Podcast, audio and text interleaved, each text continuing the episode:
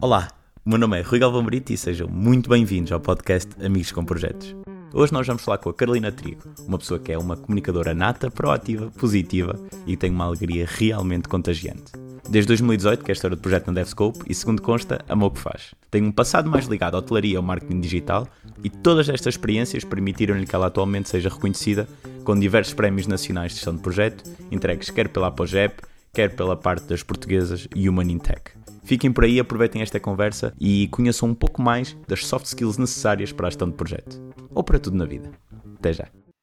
Uma das coisas que nos gabam muito às vezes quando somos gestores de projeto ou quando estamos com qualquer área da parte da gestão é que temos de ter uma capacidade de organização, não é fora do comum, mas um pouco maior do que, do que o comum. Quando te entregam um projeto, quando dizem, olha Carolina, é para aqui, este acaba por ser o possível objetivo do que nós sabemos até agora, o que é que te surge logo? Eh, primeiro eu sou curiosa e vou questionar tudo, mas isso é já é de mim. Mas um estudo de projeto tem mesmo de ser curioso e questionar, porque se não tiveres as coisas bem definidas, né, os requisitos bem delineados, se não souberes o que é que o cliente quer, não, não, consegues entregar alinhado com as expectativas dele. Portanto, a uhum. primeira coisa é identificar mesmo. O primeiro, o primeiro passo é identificar que necessidades é que o cliente tem, fazer um levantamento. E como é que tu fazes essa parte? Um cliente que seja difícil ao ponto de epá, eu sei que eu quero aquilo, eu vi na outra empresa que isto resulta, há alguma coisa que vocês têm e aquilo resulta, tenho isto mas não sei o que é que te posso dar mais. E todas as perguntas que tu me fizeres a partir de agora eu não sei. Ok, uh, isso é um mundo de possibilidades, quase a caixa da de Pandora, mas forma de dizer, vou questionar ao máximo, obviamente, e se não chegar a uma conclusão específica, uma das coisas mais fáceis, uma das um, ehm, soluções mais fáceis é apresentar alguma solução que já tenha sido desenvolvida para ver se corresponde à expectativa de, do cliente, ou seja, se corresponde àquilo que ele está a imaginar. Porque muitas vezes aquilo que o cliente imagina não é aquilo que nós estamos a pensar e há desalinhamento de expectativas, não pode ser. Um, nesse caso aí iria questionar mostrar uma solução, por exemplo, apresentar, olha, e se fosse assim, isto faria sentido? Estamos, é isto que está a imaginar? Às vezes por vezes é muito fácil até pegar num papel e desenhar, porque estás a imaginar uma aplicação, estás a imaginar uma mesa, um projeto pode ser uma mesa, não é? E desenhas, olha, e se for assim, com duas pernas, um desenho aqui, e é muito mais fácil, muito mais visual e a pessoa automaticamente uh, diz que sim, é isso, ou não, não tem nada a ver, ou então, olha, falta aqui qualquer coisa, é isto que eu quero, mas falta isto. Carolina, como é que tu vieste parar à tecnologia? isso, é uma, isso, é uma, pergunta bastante interessante. Acho que vou ter de abrir aqui o meu LinkedIn para percorrer, para ver o meu percurso. Não, estou a brincar. Bem, eu tenho um percurso bastante uh, diferente do comum, porque eu comecei em hotelaria, tive em todas as, uh, quase todas as funções na área da hotelaria, à exceção de assistente de, de, hotel. Depois, entretanto, comecei a me interessar pela parte de marketing e fui parar a uma empresa da IT. E disse, ok, isto é, tem muito potencial, porque não? Uh, e entre, entretanto entrei na parte de marketing digital e fui parar depois, entretanto, posteriormente à Mindeira, onde disse sim, eu gosto disto, quero fazer coisas quer fazer projetos em, em, em tecnologia e pronto, e despertou-me o interesse. E entretanto já estava na área de tecnologia e, e acabei por ficar. Uh, mas gestor de projeto, nós somos sempre gestores de projeto porque temos muitos projetos na vida, não é? Mas mesmo em hotelaria cheguei a fazer eventos, portanto projetos grandes de outro tipo de âmbito, claro. mas, mas uh, fomos, somos sempre gestores de projeto na, na, na nossa vida o que é que tu sentes que trazes quase que de uma forma inerente, que aplicas sem esforço na tua gestão de projeto atual, que já trazes do teu, do teu background também da parte da hotelaria? Relação com as pessoas. Muitas vezes isso faz parte das nossas soft skills e, e muitas vezes nós somos ou introvertidos ou não temos aquela sensibilidade para uh, falar com as pessoas. E isso é excepcionalmente importante quando nós temos situações para resolver com os clientes uh, ou mesmo até para um, definir, porque por vezes, se não tens uma relação fluida, com uma comunicação fluida com o cliente, uh, é difícil conseguires levantar requisitos, por exemplo. É difícil gerir o próprio projeto. Um, a comunicação é essencial. A comunicação uh, fluida e uh, com o vocabulário apropriado, aplicado da melhor forma. Por vezes nós, nós portugueses é? usamos as palavras nos uh, sítios errados. Muitas vezes também em busca de tentar uh, trazer um português mais rebuscado, não é? Daquele, o, o português mais. Ah, esta palavra formal de certeza que aqui vai encaixar. Não. E o significado não era bem aquele. Sempre não. ouvimos o significado Exatamente. que não é o real E não encaixa, não. E depois, pronto, a interpretação é, é levada no sentido errado. Eu tenho muita curiosidade nesta parte, muito das soft skills, porque eu sinto que é algo é muito fácil, quando estás habituado a falar, de te esqueceres que houve todo um processo que te foste habituando a falar desta forma, a conseguir ter quase que às vezes a pausa. Saber respeitar uma pausa de quando falas. E Sim. o impacto que isso muda. Conta-me sobre isso. Sim, e outra coisa além da pausa, da pausa é mesmo o nosso tom de voz. Não vamos estar a falar assim com o cliente, não é? Não vamos estar a falar muito baixinho, não pode ser. Uh, o, e também o timbre, portanto, a forma como colocas uh, claro. a voz, tudo isso é importante numa comunicação. Um, sobre soft skills, isso podíamos estar aqui a falar 3 horas, 5 horas, e ainda por cima que agora toda a gente quer ouvir falar sobre isso. Uh, e, e, também. É o tema quente, é o tema quente. Não está iniciado já no título, este vai, vai para as trends. Tá Sim, completamente. E também, também já foi falado pelo Pedro Ingrácio no anterior podcast. Um, de qualquer das formas, é importante tê-las e é importante identificá-las, não é só dizer, ah, é muito giro, eu tenho soft skills, deixa lá as hard skills, não preciso delas. Não. Nós podemos ter agora estou a falar um bocadinho mais, uh, entre aspas, uh, técnico, salvo seja, mas nós podemos ter hard skills, ou seja, as nossas competências técnicas mais da área em si, mas não ter soft skills. E aí não fazemos match com, o, com a função. Qualquer uma das funções, funções não, podemos não fazer match, mas podemos ter soft skills e ter poucas hard skills e com uh, a aprendizagem constante e sermos autodidatas, chegamos a, a essas hard skills, não é? Uh, uma das soft skills muito importante que toda a gente uh, comenta é a parte da, da empatia.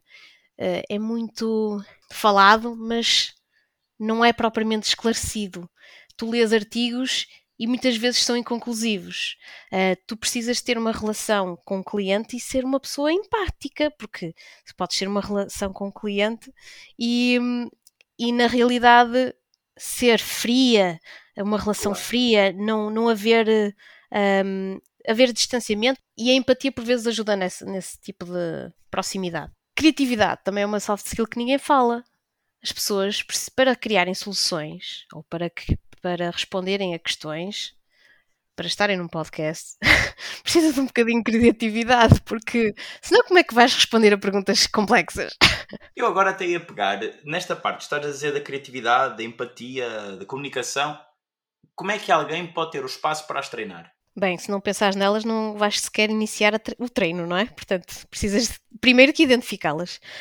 Depois começar a pensar de que forma é que podes pô-las em prática. E a seguir podes traçar um plano de género. Olha, eu vou na próxima reunião que eu tenha com este cliente, vou ter uma proximidade mais com a pessoa X, porque eu sei que ela está mais distanciada e se calhar ter mais, interagir mais e, e, sei lá, às vezes perguntar, olha, como é que o teu filho está? Está melhor? Basta isto, o tom de voz que, que falas com a pessoa. Sobre a criatividade, se calhar ter iniciativa na resolução de problemas. Muitas vezes nós calamos-nos, não é? E arriscar, claro, isso já, falo, já nem falo nisso, não é? Porque arriscar nós temos que arriscar sempre, senão não vamos a lado nenhum. Quem não arrisca não petisca. Como é que alguém consegue. Como é que tu fazes, nem alguém, é como é que tu fazes para melhorar a performance de uma equipa? Primeiro, identifique se as pessoas estão confortáveis com aquilo que estão a fazer, parte 1. Um. Depois, verifique se alguma, algum obstáculo que estão a ter para ver se podemos melhorar. Isto pensando sempre em equipa, não é? Porque nós somos todos um. E a seguir vemos soluções de como ultrapassar esses obstáculos. Isso pode ajudar na performance, não é? Não só individual como em equipa.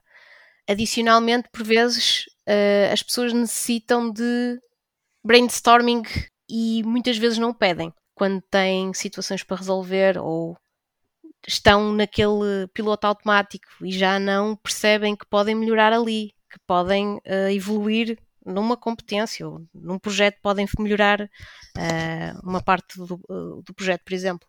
Uh, e por vezes é preciso estar atento para ajudar na melhoria da, da performance da equipa, não é? Porque Não é só, às vezes estás tão em piloto automático que nem dás conta.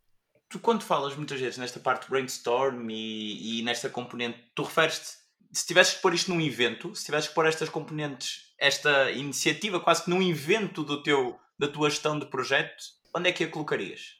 Bem, um brainstorm pode ser usado para várias uh, fases de um projeto. Pode ser uh, utilizado no início, para brainstorming de solução, uh, por exemplo. Pode ser utilizado numa retrospectiva de um projeto, onde tens obstáculos, por exemplo, e situações a melhorar. Brainstorming pode ser usado para isso.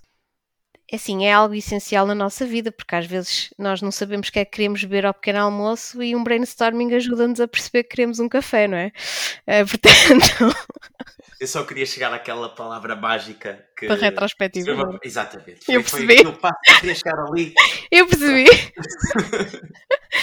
eu percebi. O que é para ti uma retrospectiva ideal?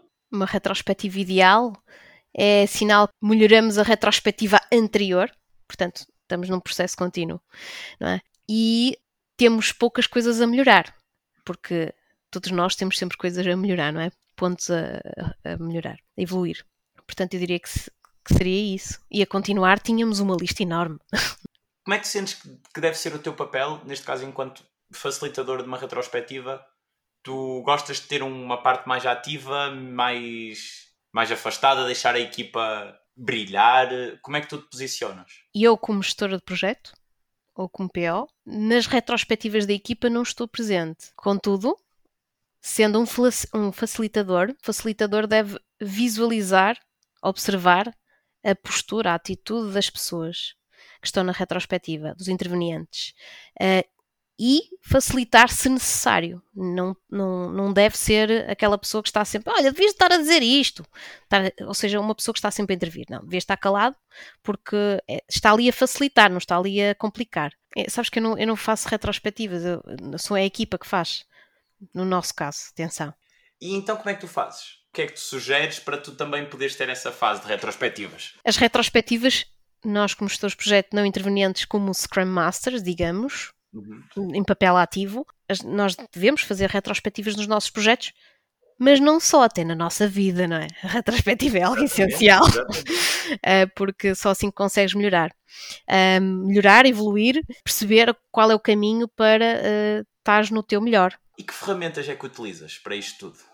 como é que tu podias mesmo ajudar alguém? Começou, começou agora a ouvir, hum? ganhou o encanto de conseguir explorar o que é que é isto, uma retrospectiva, e se calhar, olha, era mesmo isto que eu estava a precisar aqui com o meu Manel para conseguirmos perceber o que é que está aqui a correr mal durante esta semana, que as coisas nos estão a falhar, tirando terapia de casal, que não é por aí que eu estava a dizer, mas tentar-se para uma retrospectiva e começaram que conclusões é que podem ser importantes de se conseguir tirar de uma retrospectiva? Uh, uma, uma retrospectiva, obrigatoriamente, tens três conclusões para chegar, digamos. Primeiro, o que é que tens que parar imediatamente. Segundo, o que é que tens que continuar. E terceiro, o que é que tens que melhorar. Mas, acima de tudo, é a interação entre os intervenientes que tiveram nesse evento que estás a fazer a retrospectiva. Nesse caso, a Maria e o Manel estavam a apreciar a sua semana e chegaram à conclusão que o restaurante da segunda-feira tinha sido uma, uma um, bem, um mau exemplo e nunca vão lá voltar. E vão fazer uma review, não é? No, no, no TripAdvisor. E essa review, apesar de tudo, é uma retrospectiva, não é? Porque pode, um, um, um comentário, uma review no TripAdvisor pode ser, olha, parabéns pelo prato principal, estava espetacular. Por amor de Deus, parem com a música ambiente, que é horrível. E terceiro, olha, hum, melhorem qualquer coisa. Uh, portanto, a retrospectiva é um pouco de tudo. O que é que te apaixona na gestão de projeto, Carolina? tudo. tudo. Eu, eu adoro o que faço. Uh, tenho um problema, é, é sério. Mas eu diria tudo mesmo, porque a interação com as pessoas e principalmente a questão de estás a resolver um problema e estás a, a dar uma solução para algo essencial na vida do cliente, isto para mim é espetacular. Quem me dera a mim darem-me soluções para os meus problemas. Forma de dizer, sim, eu também sou gestora de projeto da minha vida, não é? Mas, mas acho que sim, é isso. Uma paixão é mesmo a, a, a relação com os clientes, mas a reação ao verem uma solução colmatar as necessidades que têm tu se tivesses que salientar uma grande conquista da tua parte neste caso em termos profissionais, o que é que seria? Foram os últimos dois anos. Primeiro, trabalhar na empresa onde estou e também os últimos dois anos que foram reconhecimentos públicos com prémios e algo que não estava de todo à espera uh, e foi mesmo especial. Foi, foram anos especiais, apesar de estarmos em, não é com Covid, não é com, essa, com a época de Covid, portanto. e reconhecimentos merecidos. E eu agora, para finalizar, gostava de perguntar três livros ou três. Sim, três livros que tu te baseias ou que tu, quando começaste o percurso, foram pedras basilares para, para teres algum conhecimento extra? Olha, eu diria o livro do, do Jeff, que é interessante, aconselho a leitura sempre, que é a arte, a arte de fazer o dobro do trabalho em metade do tempo. Portanto, diria esse e diria muita pesquisa uh, de artigos, não propriamente livros, atenção, porque livros, ok, tudo bem, mas por vezes os artigos uh, na intranet e no LinkedIn uh, são, são bastante interessantes para nós enriquecermos e sabermos mais. Adicionalmente, eu gostava de dizer uma coisa que é não tenham medo de mandar mensagens às pessoas no LinkedIn, porque elas respondem. Por vezes é importante a interação com pessoas que estão na área e estão na área e no ativo, que nos ajudam a ter uma, uma, uma visão diferente da, da teoria dos livros. Uh, e ajudam-nos mais depressa a perceber se é isso mesmo que nós gostamos ou não. Eu passo um exemplo. Eu tenho um colega na DevScope que acabou por ser meu colega sem querer, que abordou-me no LinkedIn, que me abordou no LinkedIn a perguntar sobre testes, uh, o curso de software testing que eu tinha feito. E a conversa foi fluindo e então chegamos à conclusão que ele não era isso que queria, mas sim. Ele trabalhava num banco, já estava farto daquilo e então queria mudar para a área da IT e não sabia de que forma é que, muda, que podia mudar. Então abordou-me no LinkedIn a propósito do curso, se fazia sentido, se era interessante. Pronto, e a conversa foi fluindo e acabou por parar a área de, de BI e olha, e está super feliz e adora o que faz. Tu conseguirias dizer, não era onde é que te vias, mas o que é que tu gostavas de ter mudado até em termos de profissionais nos próximos 5 anos? Eu tenho objetivos, tu, tu, quando, não sei se tu fazes, né? mas ah, todos nós devíamos fazer plano de objetivos a 2, 3, 5, 10 anos. Pelo menos para teres noção do que é que queres e queres, queres fazer, não é? Por onde queres percorrer. Eu gostaria de estar à frente de uma equipa de PMs, é? obviamente. Um PMO. Ou, e aí, se já estamos a falar há 5 anos, 5, 10 anos, dependendo, achava interessante o cargo de Chief of Innovation. Acho que é, deve ser algo bastante desafiante. Não sei, é uma ideia. À medida que o tempo passa, tu vais percebendo o que é que tu gostas mais de fazer e vais revisitando os teus objetivos uh, a 5, 10 anos, ou o que seja, e vais atualizando. Muito obrigado, Carolina por, uh, por teres vindo aqui ao, ao Amigos com Projetos e muito obrigado por uh, estar sempre com esse sorriso connosco e ajudar-nos sempre. Claro, ora essa. Muito gosto em estar aqui.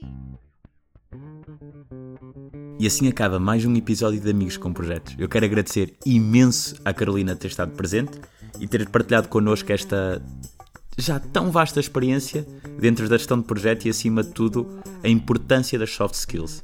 É algo que cada vez mais nós temos que pôr como linha primordial quando pensamos em ser gestores de projeto ou entrar nesta área de gestão, basicamente quando lidamos com pessoas.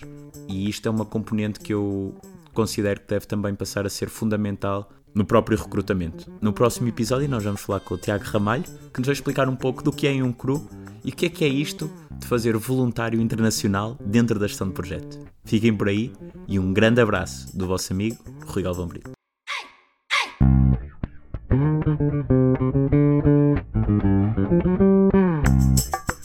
Música